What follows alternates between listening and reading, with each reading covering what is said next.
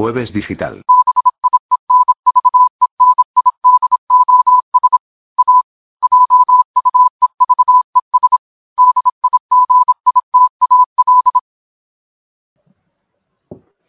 Hola a todos, bienvenidos a Jueves Digital, a este número 44 que, que estamos hoy en, en directo, en vivo y en directo, así, sí, sí, como si fuéramos ratos, así, arañando. El 44. o sea que aquí estamos. Buenas tardes, buenas tardes, Rosario. Interesante tema de, de Mira, muchas gracias. Gracias por estar. aquí. Hello, hello, hello, hello. Hello, hello. Hala, nos saltamos ya las presentaciones, todo. Ya hay ya. presentaciones. Yo soy Eduardo, bienvenidos a Jueves Digital y me acompañan. Ariana, hello, hello, hello. Yo soy Beatriz, hola. Buenas tardes a todos. Que hoy estamos aquí, tenemos un tema que hemos puesto en, en el título, lo habíamos puesto dinero. Luego lo hemos ampliado a Parné, moradito. parné, exacto, doradito. Parné, moradito. Lo hemos ampliado a dinero y guerra, pero, pero bueno, antes de nada vamos a poner el título de El tema de la semana. Y así estamos ya con, con dinero y guerra y todo lo que hay en, en medio. Eh, Ariana, a ver, que tú eres la que has empezado este tema. ¿Qué nos, qué nos cuentas de dinero y Sí, guerra? yo creo que, mm, ¿cómo se dice eso? Y el dinero es la raíz de todo mal y estupideces que hay en este mundo. El dinero. Y también vincula, la gente igual mm, no, no bien como que veo yo, pero yo creo que por el dinero donde am, empezar la guerra. Toda la guerra, todo empezar por el dinero. Porque, por ejemplo, mm, digan lo que digan, pero cada vez que hay guerra, am, literalmente Estados Unidos y florece. Es como hace más dinero, hace caja. Mm, Sí, y, y mucha también. Por ejemplo, yo creo que también Francia, que produce armas, España también. Yo creo que Espa- muchos países sí, Sí, florece con guerra. Sí, sufrimiento de la gente.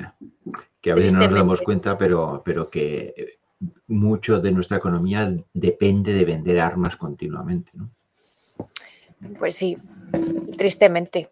Parece que la guerra es algo inevitable, ¿no? Que tiene que estar entre Pero, nosotros. pero mira, y las armas, yo nadie me va ni Smith Wesson ni, ni gaitas, ¿eh? Me han pagado, pero yo creo que la gente, bueno, y armas es para proteger y eso todo, pero nosotros humanos usa, usamos las cosas hasta que nuestras palabras y nuestro propio dinero para hacer daño en vez de Pero ¿por qué? protegernos. ¿Por qué para proteger? Si, si no tendrías que tener armas para protegerte, no deberías necesitar armas para protegerte. ¿De qué te tienes que proteger? De De los de, humanos. de- de- de estupideces, De otros Ya, hombre, humanos. No, no, que de el ser humano es, a lo largo de la historia, eh, es humanos contra humanos, siempre ha sido. o sea que Pero no claro. debería ser, o sea, se- deberíamos ser capaces de hablar las cosas y negociarlas, llegar a acuerdos. Bueno, ¿Sabe una cosa? Mm, hablar, llegar a un acuerdo está muy bien, pero mm, todo quiere na- ganar algo. ya, pero no será mejor al final, eh, mm, si tú quieres, o sea, si, si tienes que ponerte de acuerdo con otra persona, al final esto es como en la vida pequeña de cada uno, ¿no? Si tú te tienes que poner de acuerdo con el vecino de enfrente, pues será mejor que al final se llegue a algún tipo de acuerdo, aunque ninguno de los dos eh, gane, por así decirlo, o sea, un acercamiento, que no decir, venga, pues quedamos mañana y nos tiramos cuatro bombas y a ver quién sobrevive. Be- Beatriz, es, es- es- esto, esto- esto está bien, pero una cosa que tengo que hacer. Normalmente la persona que, am, ¿cómo se llama? Que lanza ese, tenemos que sentar y hablar, es normalmente la que tiene más armas contra, contra una- a la otra persona. Sí, Ariana, a- Sí, me- viniendo a cuento de esto, José Luis pregunta, ¿cuánto cuesta una pistola normalita? Debe estar pensando ya a ver por dónde, por, por dónde buscando, está buscando sus deseos, a ver qué. Yo ¿cuánto creo que una, una pistola normalita es como un revólver así, yo creo que no hay como, como mucho, yo creo que igual mil euros, algo así, no es, no es caro, ¿eh? Yo creo que bastante menos. ¿eh? Eh, en Estados Sí. Unidos que hay ferias de armas de estas que tienes armas de segunda mano. Sí, la, segunda mano otra cosa.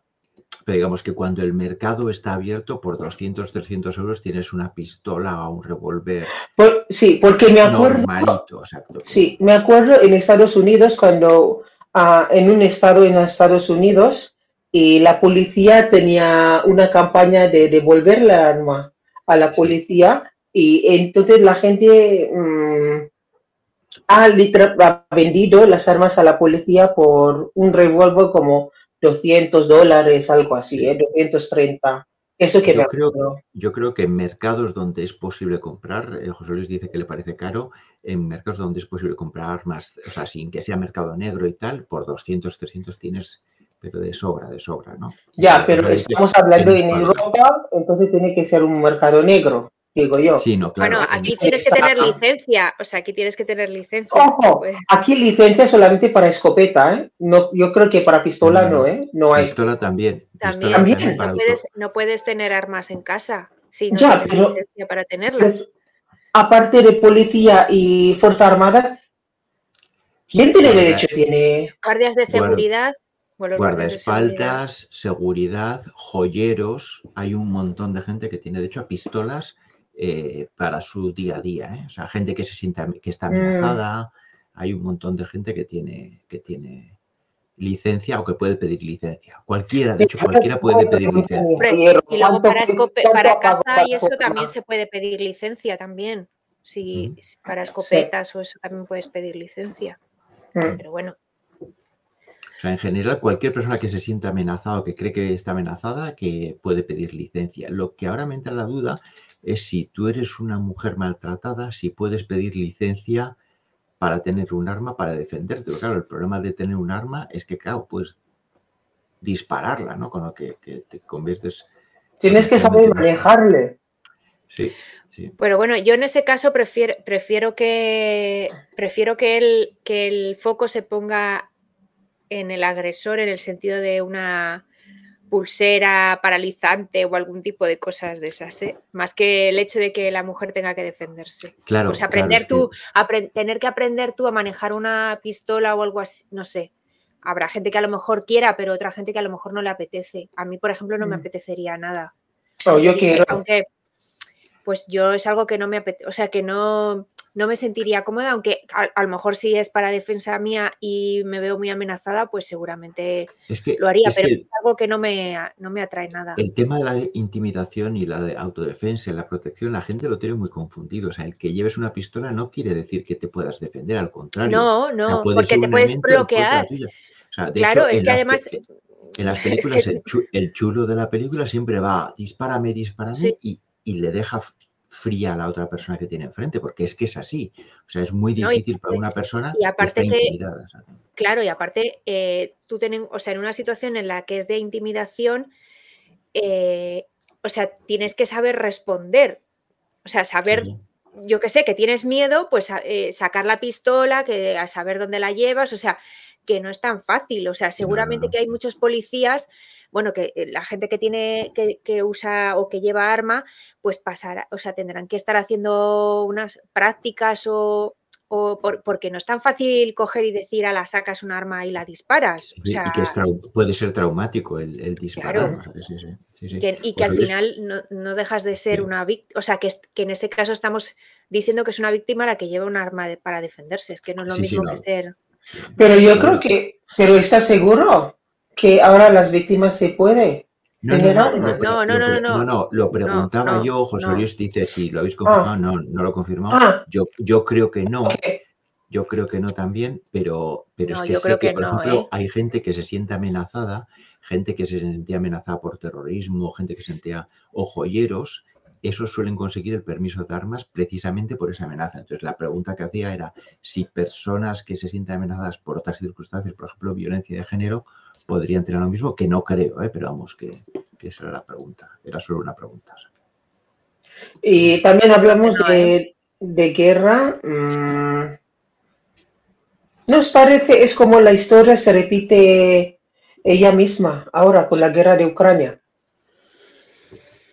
Pues tristemente otra vez. Sí, ¿os acuerdas la de Vietnam? ¿Cómo han dejado Vietnam? También es igual entre los rusos y americanos. Y mm, ahora otra vez en Rusia. Ah, ahora otra vez en Ucrania. Esto, es lo que se llama una guerra de proxy, que es, una guerra que, que luchan los, los grandes sin entrar, en, eh, sí, sin entrar en un conflicto directo porque no, porque no se puede. Porque no les, porque no les interesa. Porque no les interesa y, porque es duro, ¿no? O sea que por eso cuando la gente dice, no, no, es que les estamos dando armas a Ucrania, esa, esas dar armas es, con, es una deuda. O sea, se les prestan armas que ya se exigirá luego un pago a posteriori, con lo que esas armas se usan, hay una industria que se genera que, ayuda, se, se, pelea una guerra sin ser directo. Entonces, sí, sí. repetir lo mismo de nuevo, repetir lo mismo. Sí, ahora China ya, mm, ya tomaron su, su, ¿cómo se llama? Su lado otra vez como en año 75 con, con Rusia. Y ahora otra vez en, Va a ver, como, como, te, como os he dicho, es como el dinero vincula con el arma. Estados Unidos está dando hasta que el presidente ha ido por secreto a Ucrania. Seguro que ahí ellos han ido con unas armas nuevas que han sacado de mercado o, han, o nunca han sacado de, mm, de mercado y han llevado ahí para hacer un test. ¿Sabe qué te digo? Porque Sí, igual ha hecho así. Ese todo mm, en cambio de qué? Ayudando a Ucrania en cambio de qué. Y también eh, Rusia y China también es igual. Rusia mete ese porque quiere la riqueza de Ucrania y también quiere subir el precio de petróleo. Al, final yo creo que todo esto mucho es como un juego de tablero, ¿no? Y posiciones políticas y posiciones y yo digo, yo prometo esto, yo digo esto, o sea, todos quieren estar ahí sin, sin que les salpique demasiado, ¿no? Es como un querer estar, pero, pero bueno. Y, bueno, y, posicionarse y, posicionándose en el lado, claro, pues los que los países que pertenecen a la OTAN, pues al lado de la OTAN, y China, pues está un poco, bueno, pues yo creo que mirando, no sé, lo que le convenga. Mi, punto de vista para China es igual, es que matan vosotros a vosotros mismos entre vosotros y China está, porque para China la que está pasando en Ucrania está muy lejos de ellos, no les van a afectar tanto, pero para nosotros aquí en, Europa mm, es literalmente el vecino. a mí China la verdad es que me desconcierta no, no, sé, me, parece como una especie de caja negra. No tengo ni idea de qué es lo que pasa por, por su cabeza ni... Pero, pero una cosa tienes que ah, tienes muy claro sobre los chinos, porque he trabajado mucho con ellos y me parece estupendo y aprendo un montón. Y para los chinos, no juegan con dinero. No juegas más que nada con mi propio dinero, con, con su dinero. Literalmente, ellos nunca jamás te dan algo gratis. Siempre hay cambio. Para ellos, ellos son uno de las, uh, ¿cómo se llama? Mucha gente que he trabajado, para ellos siempre. Todos está muy calculado, que todos es, ¿cómo se llama? Negocio. Todos. Por eso hay un montón de chinos en este mundo que tienen mucho dinero. Para ellos todo es negocio. todo es Cualquier cosa. Sí, todo es negocio. No hay te hago un favor. No, jamás, no. Y ellos te acercan a ti porque ellos ven que ellos pueden sacar algo. Si tú eres listo, saca algo de mí también. Pero mucha gente es como, tiene menos de dos dedos de frente. Pensaba que esto es como, ay, recibo ayuda, ay, bien, ¿y pero qué cambio le va a dar? Oye, un otro tema, una cosa que habíamos dicho. Habíamos puesto, y esto no lo saben, mis compañeros no saben de qué voy a hablar de esto, porque luego se hablan entre bal- bambalinas, pero tenemos dos presentaciones para, para, para una nueva sección. A ver qué os parece. Una es, Cosas que odiamos.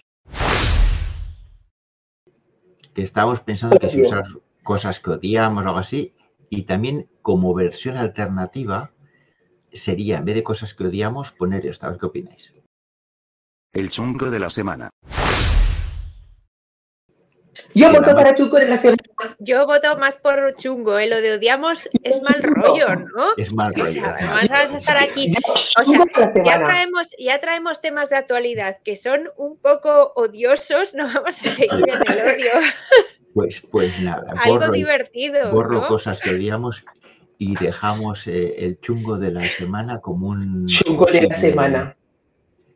como un posible, como un posible, una posible nueva sección y tal. ¿Tenéis algún chungo de la semana? ¿Lo usamos ahora? Sí, Yo, Sí, yo tengo, hombre. yo tengo uno que me acabo, me acabo de salir ahora mismo, Yo que es tengo el...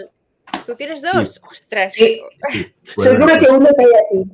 pues el- dejad, el- dejadme que Ah, Espera, que oficialmente ponga la introducción y enseguida entráis. El chungo de la semana. Chungo, chungo, chungo. Empezamos con el chungo de la, de la semana. A ver, ¿quién quiere empezar? Beatriz, ¿tú quieres empezar?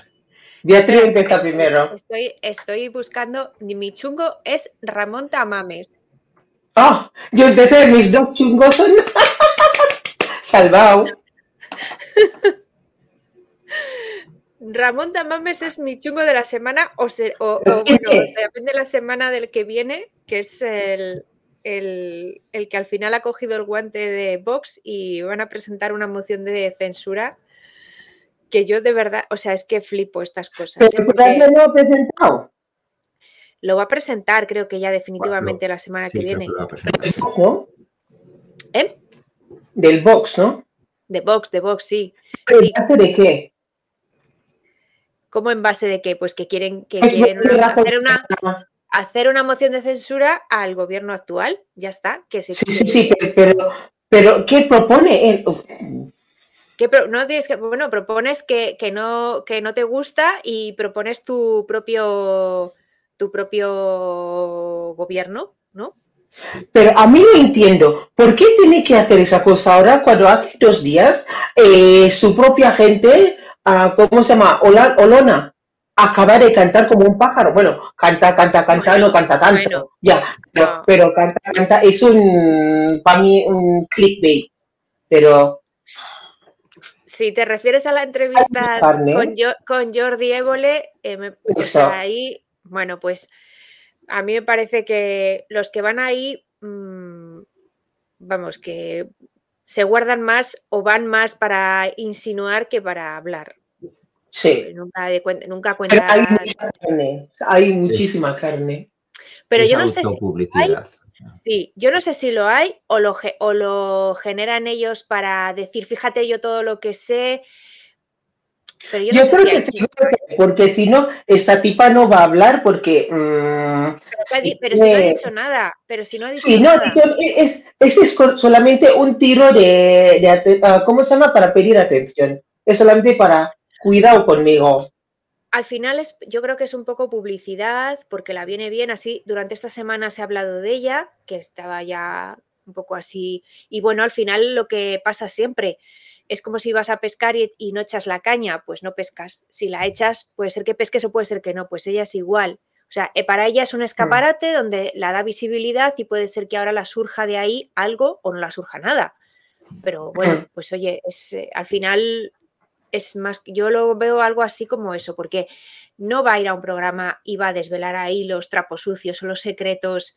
No, eso no lo va a hacer, porque, porque bueno, Pero también yo creo que no puede hacer tampoco, ¿eh? Por la Bueno. ley no puede. bueno, podrá hacer, ella sabrá lo que puede hacer o lo que no, lo que le interesa hacer o lo que puede demostrar también, porque La pregunta de Rosario. La pregunta, Ariana, Ariana, tranquila. La pregunta de Rosario. ¿Y tiene votos suficientes para presentarla? sea, para aprobarla, más que para presentarla. Sí, para presentarla creo que la, pueden la puede presentar cualquiera y luego... ¿Tienen votos para ganarla? No, solo va a votar a favor ellos mismos. Sí, al final es un efecto... Pero al final es otro efecto, o sea, es un poco Vox para decir, sigo aquí de, en campaña preelectoral totalmente, o sea, esto es, es que es eso, al final es otro como un anuncio, como comprar una valla publicitaria y poner un anuncio. Pues esto es igual, hacerlo en pre-campaña, volver a decir que estamos aquí, volver a lanzar determinados mensajes que les interesan, que además van a salir por radio, televisión, en, los, en prime time, en, todas las cadenas. Eso es lo que les interesa, mm. colocar determinados mensajes y ya está, porque esa, eh, la moción la tienen perdida. Entonces, presentar una moción es coger el Congreso de los Diputados y durante una semana paralizarlo para hacer esto. O sea, a mí me parece que no, no se debería, o sea, que hay determinadas cosas que aunque la ley diga que tienes derecho a hacerlo, si no tienes votos suficientes o, o, sea, o posibilidades, yo creo que se debería decir, mm. mira, no, no, puedes, no puedes hacer esto porque nos estás paralizando el, eh, eh, o sea, es como, al final, no sé, es como coger una fábrica y dices, no, venga, ¿qué vamos a hacer durante una semana? Vamos a hacer una fiesta y paralizamos la, la, la fábrica porque a mí se me ha ocurrido hacer no sé qué. Pues es que esto me parece un poco igual. O sea, al final yo lo veo como que para ellos es un escaparate, colocación de mensajes ahí, pa, pa, pa, pa, pa. Y no Rosario dice que yo creía que si la tienen perdida no se podía presentar. No, se eh, puede presentar. No, porque nunca se sabe si la tienes perdida hasta que se hace la votación de verdad. Porque hay veces que hay algún. Bueno, en teoría. Claro, que se equivoca al votar o que vota. Bueno, ahora casi es más que se equivoquen al votar, porque en teoría, en teoría, claro, en teoría la moción de censura, eh, bueno, como, como cualquier, como ahora mismo, si, si un partido no saca los, los eh, escaños suficientes para, para, gobernar, en teoría. El, el, debate que se genera esos días es para convencer al resto de diputados de que tu, tu, propuesta es mejor que la actual. Entonces, bueno, que mm. sí, que, que, que en teoría pues se supone que esas eh, sesiones sirven para eso. Pero como en la práctica ya sabemos lo que va a pasar antes de que pase, salvo equivocaciones de los señores diputados que no voten lo que tienen que votar, pues es que, no sé, es un poco... Raro ese. Raro, raro. Raro, raro, muy raro, ¿eh? Y encima, el hombre este que le ponen de cabeza es que, hombre, no sé, me parece que ha presentado él y no, no, ¿cómo se llama? Eh, la secretaria general del Vox. Ya, pues yo no sé, además no es de Vox, es una persona súper mayor, en serio, pero eh, no tenemos líderes, no tenemos, pero en serio, no tenemos líderes. Es como, yo estos días veo a Biden, en serio, Estados Unidos no tiene a nadie que no parezca un muñeco de cera. Si es que a mí me da la sensación de que ese hombre se va a romper en cualquier momento. ¿Quién? ¿Del Biden? Sí, no le veis, es que tiene, es muy mayor para ser el presidente de una nación. Yo, he visto Biden es como más como, mm, lo siento mucho, parece como no tiene capacidad de, ser presidente. Es, como muy mayor. Pero es que, es, muy, es muy mayor, que, tiene 80, 80, ¿cuántos años tiene? 80, años. o sea, a mí me parece que con 80 años ya, hombre, que no te digo que Nació en el 42, durante la Segunda Guerra Mundial. Claro, o sea, que yo no digo que una persona de 80 años tenga que estar eh, comiendo sopa sentada en un sillón. No digo eso. Pero, hombre, presidente de los Estados Unidos, creo que, Jobar, o presidente de cualquier país, yo creo que mm, me parece que es, que es algo como más dinámico, que tienes otro espíritu, si llamas que, o sea, no sé. Y luego al pobre hombre este, pues yo qué sé, pues los viajes, todo, o sea, es que no es lo mismo una persona más joven que una persona más mayor. O sea, las cosas están cambiando, es sorprendente la energía que tiene Biden, la energía que tiene Trump. Eh, o sea, a pesar de todo, con eso, lo que no sé es las ganas que tienen de meterse en esos berenjenales a esa edad, que dices, bueno, yo quiero descansar y dedicarme a otras cosas, ¿no? Más. Pero tú crees que tienen, es que yo, yo creo que le chutan algo para que pueda ver, o sea, que le veamos los momentos, ¿eh? porque es que, no sé, a mí me da a veces la sensación, le ves como muy torpe, como, no sé, los movimientos, me da la sensación de que parece que le, le meten ahí algo por la mañana y dicen, venga, esto nos dura tres horas, venga, pues 40 minutos aquí, 10 aquí, Lo siento mucho, ¿sabes? ¿Sabes una cosa? Este me, esto me recuerda mucho la de mm, Elvis Presley. Que le dan algo y de eso es dura tres horas de concierto y de eso es ¡pum! En Elvis Presley le han hecho eso. Sí, sí. Literalmente. Cambia- cambiando de tercio. Ariana, ¿cuál es el chungo de la semana para ti? Alejandro Nieto, ¿Quién es Alejandro Nieto? Explícanos quién es Alejandro. el ganador de supervivientes. El tonto chocho es. ha dicho que no tiene derecho, que ha ganado 200 mil euros por ganar en, ¿cómo se llama? Y supervivientes y Hacienda le quita 80 mil euros. Como a todo el que gana 200.000 euros, ¿no? Él dice que no tiene derecho, porque él tiene que comprar casa y después compra, tiene que renovar la casa y después tiene que comprar un coche de 29 mil euros. Ha dicho de segunda mano, porque ayer he visto en el Sálvame, yo flipando en, ah, en, en colores, literalmente. Este. y Jorge Javier ha preguntado, oye, tú tienes un niño que necesita muchísima ayuda a- am, de sanidad. ¿Y cuánto cuesta para esto? ¿Cómo se llama? Para curar a tu niño. Él- Y él dice con, con esto, ¿cómo se llama? La Am, inocencia, con inocencia. su inocencia, con su inocencia. Dice que 2.000, do- 200, 300 mil euros. Vale. ¿Tú qué escuela vas? Le ha preguntado. Ah, ¿Cómo se llama? Am, escu- escuela pública. Pero escuela pública, ¿de dónde viene dinero para hacer la escuela? ¿Y los profesores quién va a pagar? Sí, sí, sí, sí. ¿Sabes qué he dicho con mucha inocencia? Sí, mis padres han pagado lo que tienen que pagar. Por eso para mí, entonces chico, mi, mi cosa me voy a decir, entonces tú tienes que pagar para tu hijo, ¿no? Si ese es tu razonamiento, si tu padre paga para ti, entonces tú tienes que pagar para tu hijo. Aquí va la cadena. Y entonces ha, ha dicho que no tiene derecho, No, pero porque la gente... la gente, por- la gente no se da cuenta que no pagas para recibir lo mismo, pagas para redistribuir. O sea, ojalá podamos pagar siempre mucho más de lo que recibimos, porque eso significa que estamos mucho mejor que la mayoría de la gente Mm. y estamos ayudando a otros. O sea, eso es lo que la gente no entiende, ¿no? Yo he dado cinco, quiero recibir cinco. No funciona así. O sea, no Sí. funciona así. Pero yo estoy, y, y encima, eh, él dice que él trabajó muchísimo y él también ha dejado a caer. Dice, hay mucha gente en este, ah, en este país que ha ganado muchísimo dinero y tiene que pagar mucho más, ah, ¿cómo se llama? Ah, mucho más ah, taxes, ¿cómo se dice? Mucho más impuestos. Impuestos, impuestos. Pero Ahí lo dejo. No voy a poner nombre y apellido. Chico, tener lo que tienes que tener y dar el nombre y apellido. Y vamos a hacer la comparación, chico. Al, fi- al final todo el mundo dice tener ahí algo y luego nunca dicen nada. Sí. Mm, Eso. Y otra cosa. Yo quiero hablar de Jorge Javier también y también de Belén Esteban. Y Jorge Javier después dice que Oye, Pero hora. esto, ¿esto qué es? ¿Esto es No, Telecinco? Exactamente. Sí, sí, sí.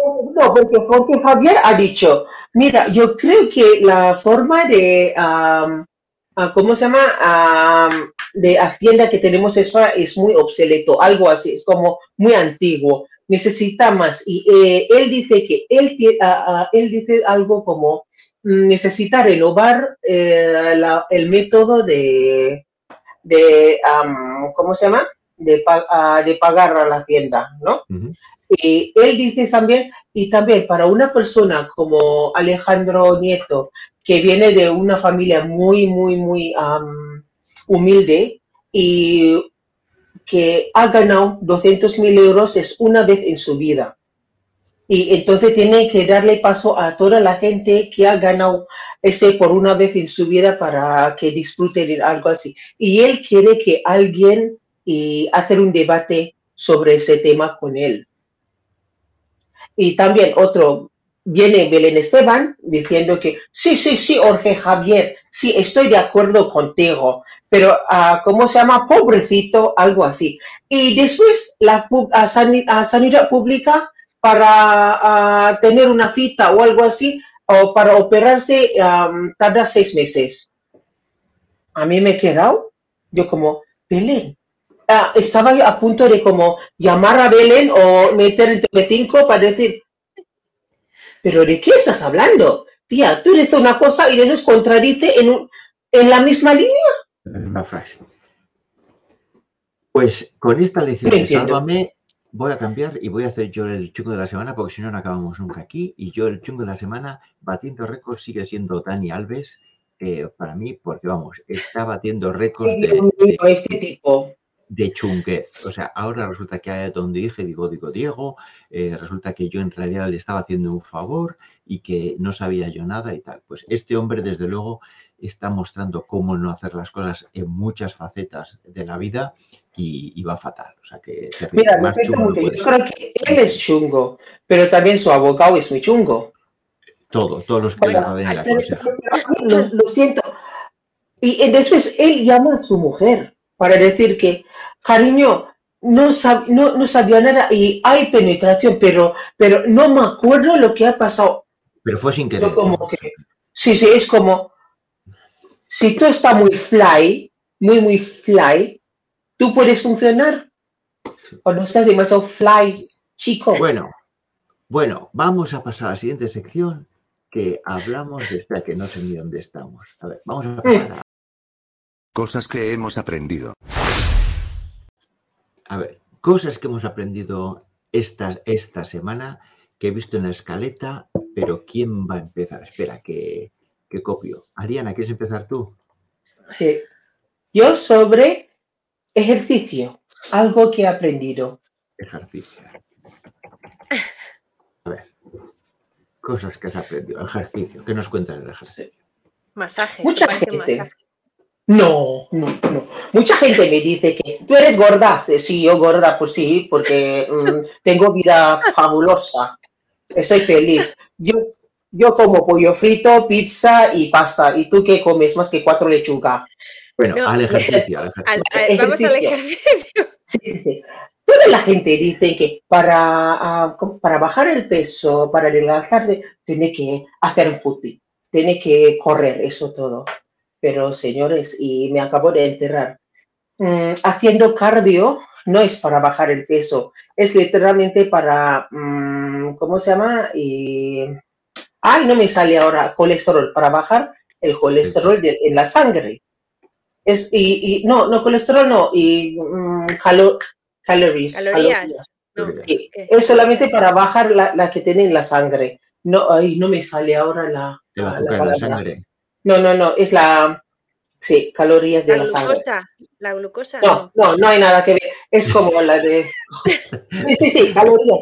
Es solamente para bajar calorías que, que tiene en, en la sangre.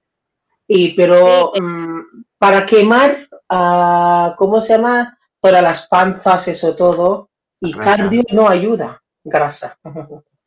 No ayuda.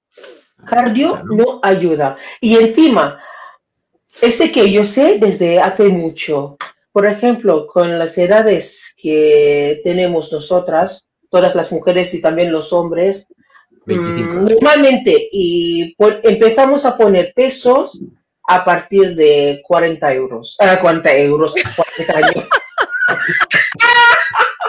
a partir de 40 años, ¿no? Poco a poco, eh, eh, porque es nuestro metabolismo ya cada día mm, para arrancar ya un poquillo ya gastado. Y entonces, y, mm, con ese peso acceso, si tú empezar a correr, si tú nunca has corrido en tu vida, te vas a hacer daño en todos los joints, ¿cómo se dice? En Eh, los articulaciones. Articulación. articulaciones. Sí, porque nuestra articulación tiene este todo muelle hasta que las vértebras, eso todo. Y con ese peso, haciendo así, por kilómetros y kilómetros, O sea, lo mejor es cerrar el Pero- pico. Lo primero es que no sé por qué la gente tiene que hablar de si estás gorda o no. O sea, yo creo que nadie, tú, nadie va por la vida diciéndole a alguien, oye, ¿por qué eres tan bajo? ¿O por qué eres tan alto? ¿Por qué no te cuelgas si eres bajo, ¿por qué no a una persona que es baja le decimos, oye, cuélgate todos los días de unas anillas del techo, pues así vas a alargarte? O el que es muy alto, o el que es muy, muy alto, pues le decimos, mira, no, ponte una enciclopedia encima de la cabeza, peso de 500 kilos o de 100 kilos, para ver si o sea, menguas. O sea, no entiendo, pero es que me sigue pareciendo terrible que un aspecto nuestro de cada uno, que unos pues somos más delgados, son más delgados, son más gordos, tiene, o yo qué sé, hay gente que a lo mejor es delgada, pero tiene barriga, pero tú la ves y es súper, o sea, y es, delgada porque no tiene culo, o, una chica tiene barriga, pero no tiene casi pecho y no tiene culo, o tiene muchas tetas y no tiene, yo qué sé, es que cada uno somos de una manera. La gente que es, a mí, eso, antes me afectaba, ¿eh? antes, eh, pero ahora ya yo ya me lo paso por donde Claro, pero que no, entiendo por qué. Pero que, tengo que inyectar. Tengo que no entiendo por qué seguimos con solamente esa característica. Hay otras características que tenemos que nadie va por ahí diciendo qué es lo que tienes que hacer eso para ser más alto o más eh, bajo o tener, yo qué sé, los dedos de la mano más alargados o, o yo no sé, que es que hay cosas que son ya de, que cada uno somos de una manera y que efectivamente el ejercicio el ejercicio sirve para estar bien físicamente, pero hay gente que puede estar gorda y hacer ejercicio y estar bien, es decir, que tenga su carne prietecita y ya está y no pasa nada. O sea, quiero decir que es que... Mira, mira, Beatriz, mira, yo, yo, yo tengo exceso de, de, peso, pero sí, pero yo cada año hago mi análisis de sangre, hasta mi médico dice, tú tienes sangre muy limpio, hasta que a ella le gustaría tener a tener la Y yo conozco gente que es muy delgada, pero tiene problema de, ah, ¿cómo se llama?, de tensión. Vamos. Que y, que hay muchos, y que hay muchos problemas o, enfermedades, yo qué sé, pues eso, eh, glucosa alta, colesterol, que no dependen de si estás, si estés gordo o delgado. O sea, hay algunas cosas. Mejor estar dentro de un peso estar dentro de un peso normal y comer, y sobre todo comer bien, hacer algo de ejercicio, o sea, pues algo saludable. No hay que estar ni muy delgado, ni, ni el hecho de que estés delgado significa que estés más sano que alguien que esté más gordo. O sea, al final depende de, otras cosas. Entonces, que es que es, es que es un rollo ya, ya. Es que, que te digan ese tipo de cosas, es que ya mm, es muy rollo las redes sociales nos está marcando lo, cómo tenemos que, ser. Las redes pues sociales y, la televisión también, que por mucho que, todo, todo, todo, todo, todo, todo, y porque sobre y, sobre todo porque en, la parte en las mujeres, al final lo que vemos en la televisión, en el cine y todo eso, pues son es lo que vemos, porque luego eh, la parte masculina puede tener canas, no tener pelo y estar gordo y no le pasa nada. Pero las chicas no. También, nosotras, problema de nosotras, porque nosotras mismas que abrimos la puñetera boca para, para inventar, tú eres gorda. ¿Sabes esta cosa? Uy, qué gorda estás.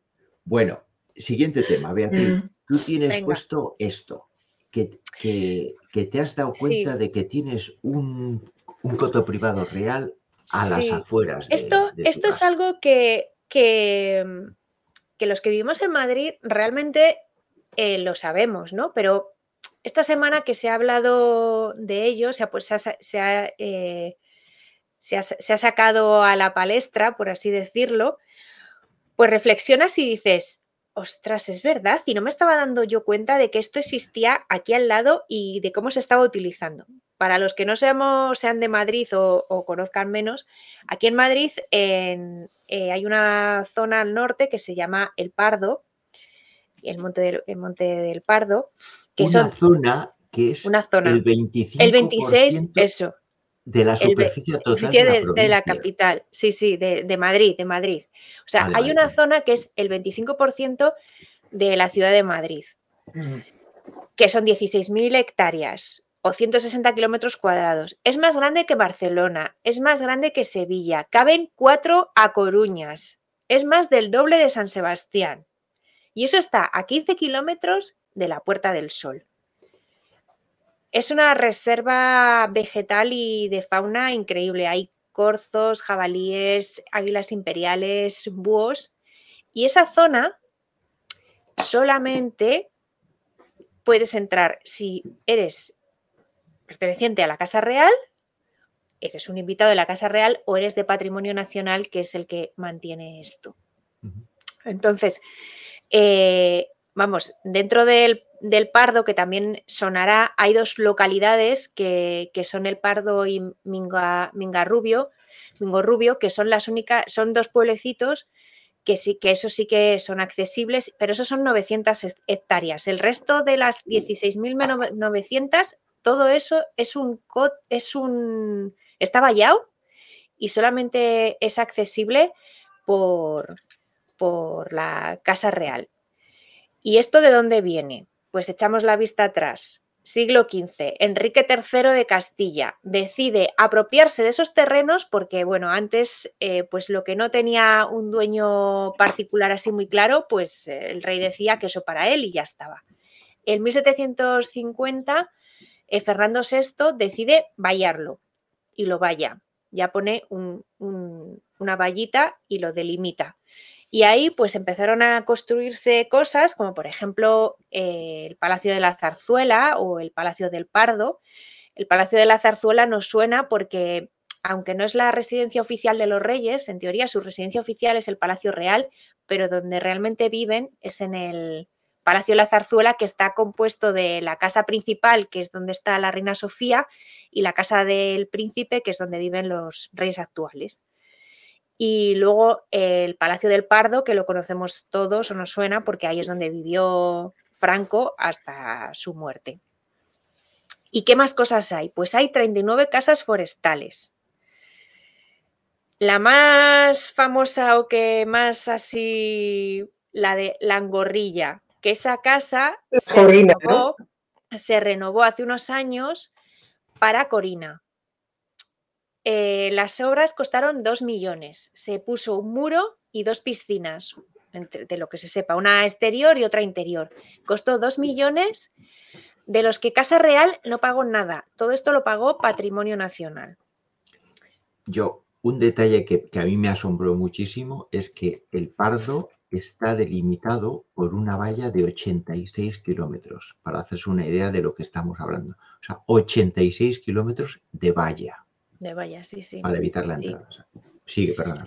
Nada, bueno, y que, que, eh, de lo que es el gasto de Casa Real, no se sabe, bueno, Casa Real tiene un presupuesto de 8 millones, pero luego hay otro presupuesto de 14 millones repartido entre diferentes ministerios, Hacienda, Defensa, Presidencia, eh, Interior, de los que hay una parte que se destina a, todo este complejo, a todo este coto, sobre todo para cuidar las casas, las 39 casas forestales estas, pero realmente no se sabe lo que se gasta. Porque mira, hay en los últimos años pues dos millones para la casa esta de la Angorrilla para que Corina Larsen viviese con el rey Juan Carlos desde, 2018, desde 2008 a 2012 estuvieron ahí viviendo. Dos millones ahí. En los últimos años, Patrimonio se ha gastado 660.000 euros en acondicionar las, las, casas forestales estas. y bueno, pues es... Eh, y esto es un coto privado de caza, porque ya hemos dicho que hay mucha fauna, que está fuera de lo que es la legislación cinegética de la Comunidad de Madrid. Es decir, que ahí se desarrolla caza con una legislación menor, más, más baja.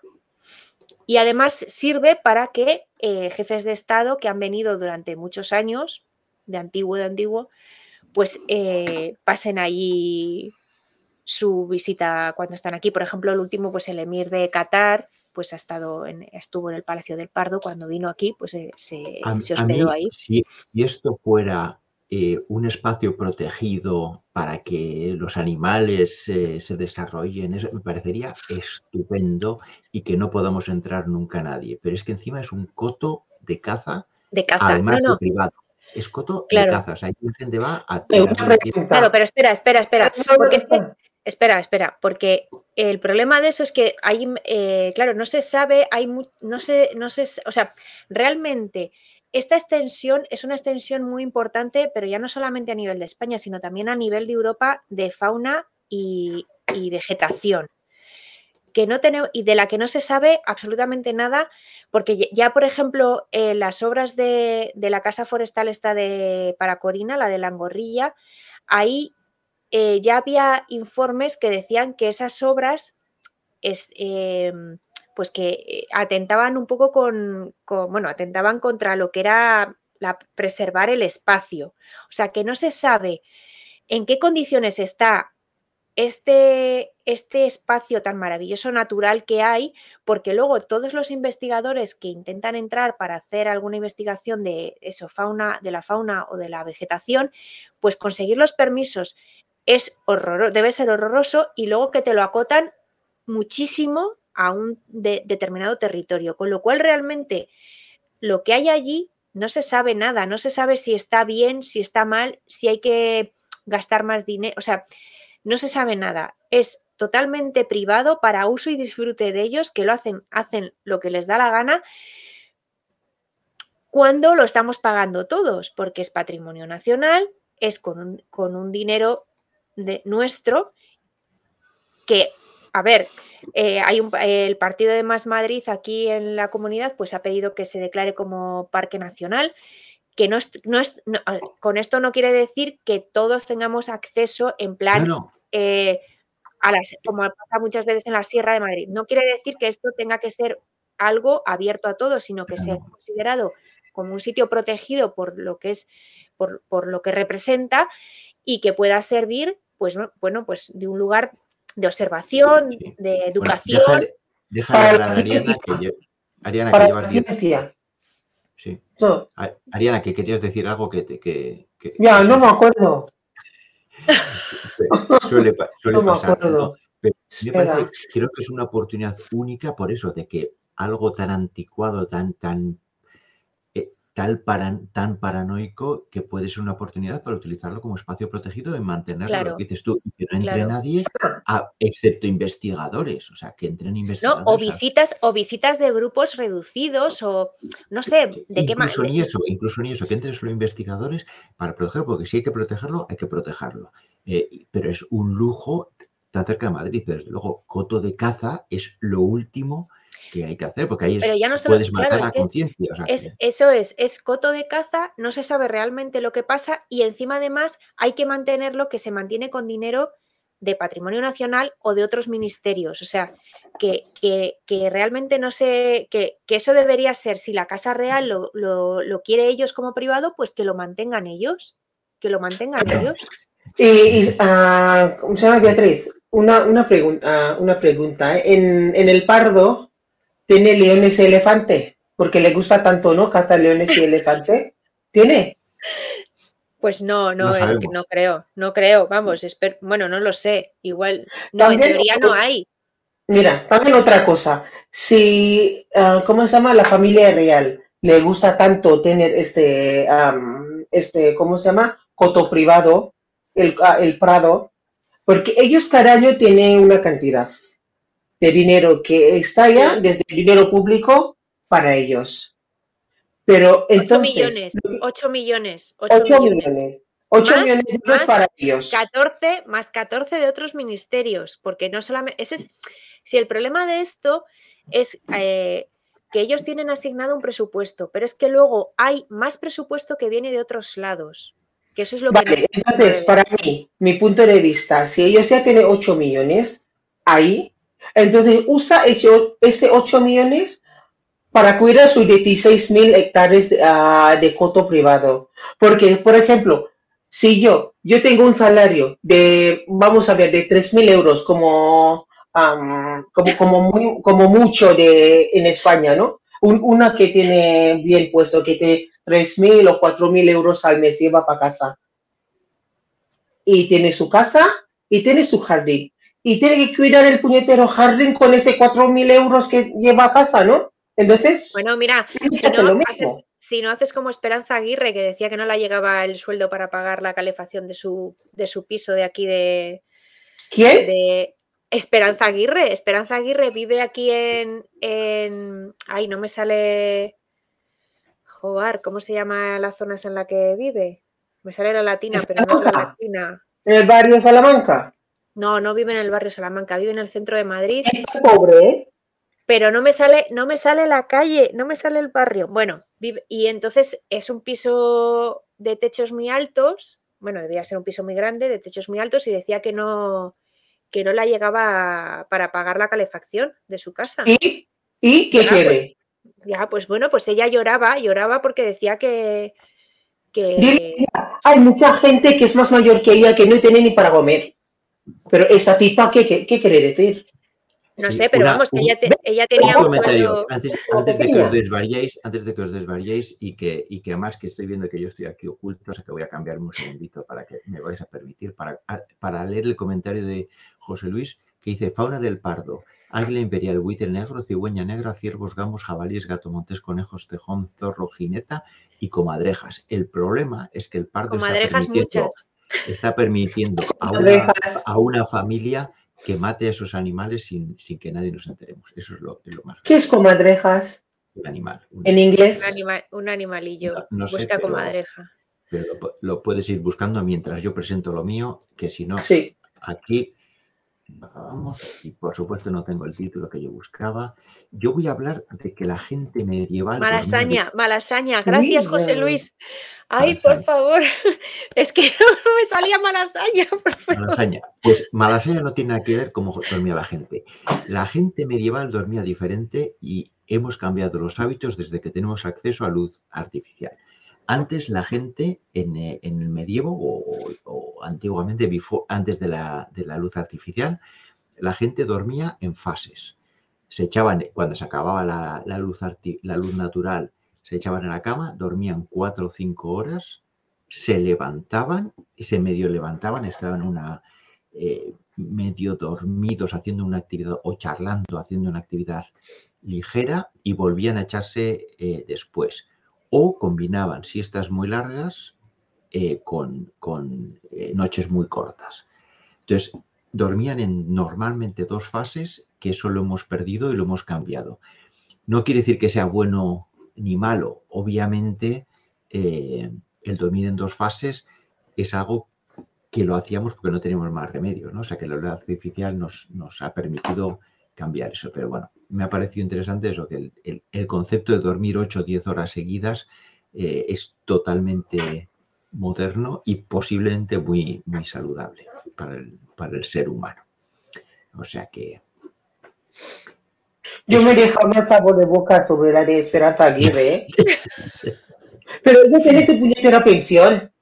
Sí, yo, lo, yo lo del pardo. ¿Qué dejo- No, no. Si era, si esto te lo, eso, esto lo dijo cuando era presidenta de la Comunidad de Madrid, ¿eh? Todavía tiene un salario de millonario. O sea, no, no te estoy ¿tú diciendo cu- cuando no? era pensioni- cuando es pensionista, no, no, cuando era presidenta de la Comunidad de Madrid Y- o, o voy, alcaldesa, eh, eh, voy a era poner orden. alcaldesa de la oposición. Cosas que hemos visto. Que tengo que entrar así, como un elefante en una, en una cacharrería para que me hagáis caso. Eh, Cuidado, cuidado. Luego viene Juan Carlos con escopeta. Cuidado, porque sí, porque sí. A ver. No vayas al pardo visto. porque. Sí. Cosas que hemos visto. A ver, ¿quién quiere empezar con cosas que hemos visto? Venga, empiezo yo. Venga, Eh, vas a hablar de. de la Voy a hablar de en- TAR. De TAR. de TAR. Tar. Pues aquí Tar. Tar. Pues explícanos Esto qué es, es TAR, eh, por favor. TAR. Bueno, pues esto ya. eh, ahora empezamos a- con las. eh, con la época de las películas nominadas a los Oscars. TAR es una Lo de visto ellas. en cine, supongo. En cine, sí. Y aquí lo más maravilloso de Tar es que está protagonizada por Kate Blanch y ya solamente con decir eso, ya vale. No hay más que decir. Cualquier película, cualquier película en la que salga Kate Blanch, Blanchett, ya mm, se acabó. O sea, Sí. solamente quieres que salga ella Eh, La verdad es que aquí sale mucho, Una de las mejores actrices. con lo cual para el espectador es un disfrute y, y es que yo no sé qué es, eh, es que es una mujer que hipnotiza, haga de lo que haga, porque aquí tiene, aquí tiene un papel muy complicado porque la película trata sobre... Un Sobre compositor. Sí, sobre, pero bueno, al final habla sobre al llegar a, a una posición de poder y cómo ese, al final, o sea, cómo al final acabas como abusando de ese poder, ¿no? Sin darte cuenta, quizás, y caes. Y en el mundo de la música, pues además está muy relacionado con alguien que nos suena en España, Sí, Plácido Domingo.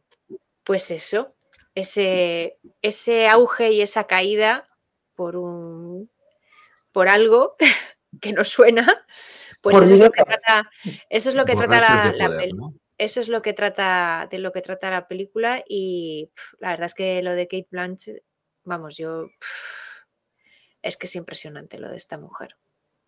Qué, qué matices, qué forma de, de, de- de ir viendo cómo va cambiando el personaje.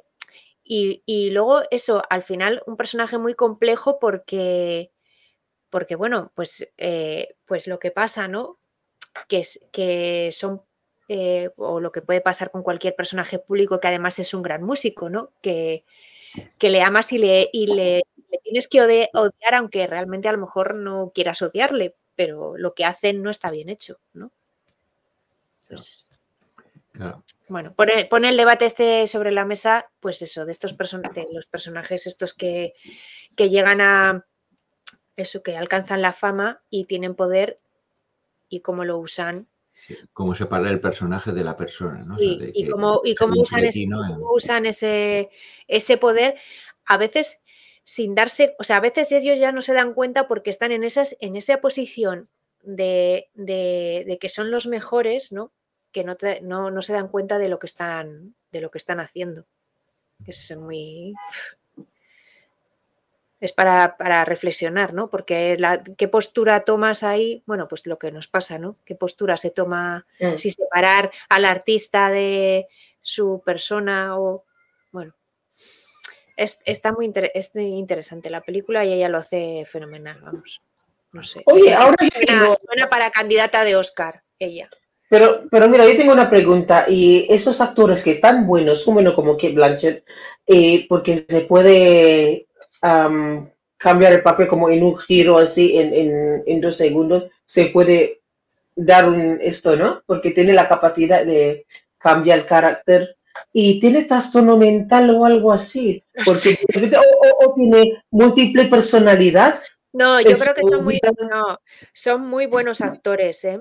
O sea son muy buenos actores De Ya, Saben hacer su trabajo. No, recordad, recordad que Johnny Weissmuller acabó en un psiquiátrico ah, gritando como Tarzán. O sea que hay papeles donde Es metes verdad. muchas te- temporadas largas, sobre todo una película es distinto, pero Mm. en temporadas largas de series o, o en muchas películas y te afecta, o sea, te tiene que afectar porque vamos que Sí, por ejemplo, los actores de Law and Order.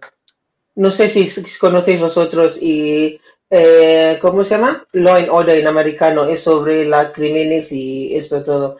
Y dice que mm, los actores ya están ahí, ¿cuánto? Desde el año 80. Literalmente es como 40 años cambiando y cada uno está ahí como poco 10, 15 años. Y ellos piensan, parece como ellos son las policías. Sí, son jueces, son... ya ya hombre es un poco mm, que hay que saber que es una ficción claro no te puedes Sí. creer tu policía o juez ir Claro. por ahí porque luego- si tú tienes que hacer ese papel todos los días para grabar, volver loco. te vuelves loco. al final es como tú crees que tú eres la policía. Bueno, ahí ya entra, ves, al final entra que tú sepas separar en tu mente Mm, quién eres y que estás representando un papel. O sea, al final. Sí. De todas maneras, yo, eh, eh, por ejemplo, con charlas con actores, cuando todos los que no somos actores les preguntamos, o siempre eso, pero tú, te, eh, ¿cómo eres capaz? Por ejemplo, en el teatro pasa mucho, ¿no? A veces. ¿cómo es posible que estés interpretando un papel como muy fuerte o, o que te exige muchísimo porque notas que es un papel como pues eso, que te exige mucho esfuerzo físico, mucho esfuerzo emocional y como a lo mejor después, pues dices, te puedes ir a tomar unas cañas. A lo mejor yo lo pienso y digo, sería incapaz, ¿no? Porque, jolín, estás sacando ahí una... Y sin embargo, para ellos, ellos eh, son actores, actrices y, y, cuando les preguntas estas cosas dicen, no, no, yo aquí sé que, o sea, estoy metida en mi papel, pero en cuanto acaba la función, ya está, o sea, se me olvida, no me llevo el personaje a casa, o sea que, claro, para eso es el buen actor y la buena actriz, ¿no? Que sepan completamente yo, yo creo que algo queda siempre, pero bueno, que... Algo queda, ¿eh? Hombre, habrá, habrá personajes que a lo mejor te dejen más porque se, o sea, los interiorices más, pero bueno, tienes que saber separar, no puedes llevarte... No sé. Bueno, Ariana, tú nos, nos, ibas a hablar, si no me equivoco, de esto. Bolsa de valores en Netflix, sí. ¿no? Exchange es sobre, um, basada en hechos reales, es sobre dos mujeres que, uh, ¿cómo se llama? Que entra en, uh, ¿cómo se llama? En la bolsa de Kuwait, de Kuwait, Kuwaití, como dice en castellano, Kuwaití. Sí, en, la bolsa, en la bolsa de Kuwait. Sí. Kuwait. Sí, de Kuwait, de Kuwait. Muy interesante. Mm, he visto, uh, he visto con, bueno, están hablando en, yo creo que en Kuwait que habla en farsi. Eh, supongo que en árabe. Eh, en árabe. Supongo Ah, que es árabe. En- sí. en- sí, en árabe, pero y he visto en inglés, porque doblada tiene en inglés, castellano y, y mucho. Entonces he visto. Es sobre dos chicas y que son primas y que trabajan en, en la bolsa en año 80, como 87, cuando ya empezar todo la de, am, ¿cómo se llama? La de como casi depresión en todo el mundo. Y ellos como y la verdad es que no es mucho sobre mm, la situación económica de mm, la de economía del mundo, pero más como ella, como dos mujeres en un mundo de hombres. Ya, Que además un no digo mundo más. de, de hombres, vamos, totalmente, siendo Sí. eh, Kuwait en los 80, pues más, Sí, Vamos, todavía. Y me, so- me sorprende mucho en esta película, en esta serie, y las dos mujeres no llevan velo. No Ahora- llevan velo. ¿Ahora ¿En Kuwait llevan velo o no? Yo creo que, ah, ¿cómo se llama? Estamos muy con- ah, confundidos con Irán, con, am, ¿cómo se llama? Con Kuwait, con, am, con, ¿cómo se llama? Y Afganistán y eso todo. Sí.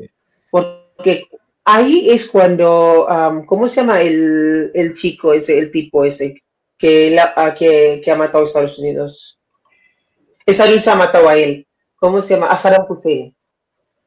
¿No? Pues sí, es durante, es durante en el año 86 durante Saddam Hussein, supongo. Sí, eh, em, supongo que estaría en el poder, por ahí andaría, supongo. Hussein estaba en poder. Pero las mujeres no llevan velo o tapando solamente los ojos, o ahora en Afganistán no se puede ni una pesta no se puede ver ni una pestaña. Eso que me choca yo como que, ah, mira, igual como ah, en Irán, en años 60, todas las mujeres sin velo, con falda corta y eso con minifalda. Pero ahora cómo ha cambiado la historia. Es, o- ese es otra ah, debate que tenemos No, que pero- tener. Pero aquí, Mm. aquí sí que estoy leyendo que en Kuwait las mujeres sí que llevan el hijab o incluso burka. O sea que es nor- bastante normal que lo lleven. ¿Pero es No sé si- opcional o es normal o es obligatorio? Que en algunos países es Pues, obligatorio. Creo ya, que es opcional. ¿no? Mm, Aquí pone, claro, para los visitantes no, pero para ellas dice que sí que lo llevan. Lo que no sé si es obligatorio. Porque yo estoy viendo la portada de la película en Netflix eh, y aparecen las dos sin, sin, sin nada. Sin, sin velo, ¿eh? Con, con la cabeza totalmente abierta Mm. y, y hablamos Y encima, eh, son, ah, ¿cómo se llama? Ah, tienen educación hasta universidad, ¿eh? Esto que, eso tiene universita- educación universitaria, esto que me, en año 87 encima, ¿eh? Muy curioso. Es, me sigue Muy pareciendo una, curioso una de las grandes ventajas de estas plataformas, ¿no? El, el poder Sí. acceder un poquito a una ventanita donde ves co- co- cómo es o cómo era Kuwait hace unos años. La- las mujeres no tienen que llevar velo si no quiere y tiene acceso a educación. Yo flipaba, Sí. yo flipaba. Es opcional, mira, es opcional. En Kuwait es Ah, mira. opcional. Pero Mira. pueden ser arrestadas, es que no, no sé de cuándo, es, eh, si muestran brazos, piernas o el escote. Estoy leyendo por aquí, no sé de cuándo es este artículo. Es del Vale. 18, 2018, pero vamos, que el velo se ve que es el hijab es eh, opcional, Sí. pero que lo suelen llevar. Lo que he leído es que lo suelen llevar bastante. Mm. Vale, pues voy a empezar yo con, con otra serie también de Netflix eh, que me ha Ah, encantado. ese he visto también. La No. vi Según según, Lidia. según Lidia Poet, eh, que es una película, una serie italiana que narra, es, me gusta porque han hecho una cosa, toman un hecho real, eh, que es que Lidia Poet fue la primera abogada eh, en Italia, la primera mujer que, que consiguió el título de abogado y consiguió ejercer de abogado en Italia en los 1870, si no me equivoco. Eh, ¿Edad y- dorado? No, ¿no? ¿Perdón? ¿Durante edad dorado? No, ¿no? No, eh, ¿O no sí? sé cuál es la edad dorada, pero es en los 1870, pues eh, la edad dorada en Estados Mm. Unidos no, no es necesariamente la, de, la de Italia. Italia está con sus turbulencias, pero, pero digamos que consiguió mucho antes que en España, por cierto, que en España no se consiguió hasta 30 años después. Y cómo el hecho ese de que una mujer que fuera primera abogada hacen una serie alrededor de cómo podría haber sido su vida de una mujer que obvia- obviamente con, muy, con, mucha capacidad de resolución y de, y de y fuerza y, y vitalidad, cómo se enfrenta a los problemas, cómo se le ofrecen oportunidades para salir fuera a- en ese momento Estados Unidos, que era donde más oportunidades parecía que había para mujeres, y cómo ella lucha en, Italia. No o sea, eh, la serie está muy bien, muy dinámica, sorprendentemente por vestuario muy bien hecho. Eh, la edad dorada que, que dice Ariana, el vestuario es como muchas series de la edad dorada, eh, eh, reconociendo que Italia era un, un país importante, lo está bien hoy, ¿no? Pero vamos, que un- es un país importante que a veces ignorado y, y, y cómo los derechos de las mujeres se van consiguiendo poco a poco en muchos lugares del mundo eh, Mm. eh, a lo largo del tiempo, ¿no? O sea que muy, muy buena la, la serie, recomiendo verla encarecidamente. Muy Y, bien. pues, y muy- y da gusto eh, verlo, porque normalmente es solamente parece como quieren poner que todo el derecho de humano y feminismo, feminismo todo empezar con Estados Unidos. claro, no, no, eh, No, se ha ido no. ganando poco a poco al- en todo el mundo en No. distintas fases, por cierto. Sí. Con retrocesos muchas veces, el de las mujeres, el de los hombres y el, y el de todos, eh, a veces con, con adelantos y retrocesos, pero así estamos. Bueno, Bueno, ya. Ha sido un placer. Adiós. Sí. Chao, ya que estamos en italiano, como dice Chao, Elvira, chaito. chao. Nos vemos chao, bellísimo, chao, chao, Bella. Chao. Nos vemos la semana que viene en Jueves Digital. Votad para arriba, suscribiros. La semana que viene. Manda todo ¿sí? eso, a vuestros contactos. Manda, compartir, por Ah. favor. Y si, si tenéis algo para, ah, para proponer, algún tema, mándanos un mensaje. Tiqui, tiqui, tiqui, así. Chao. Bye. Chao, bye. Jueves Digital.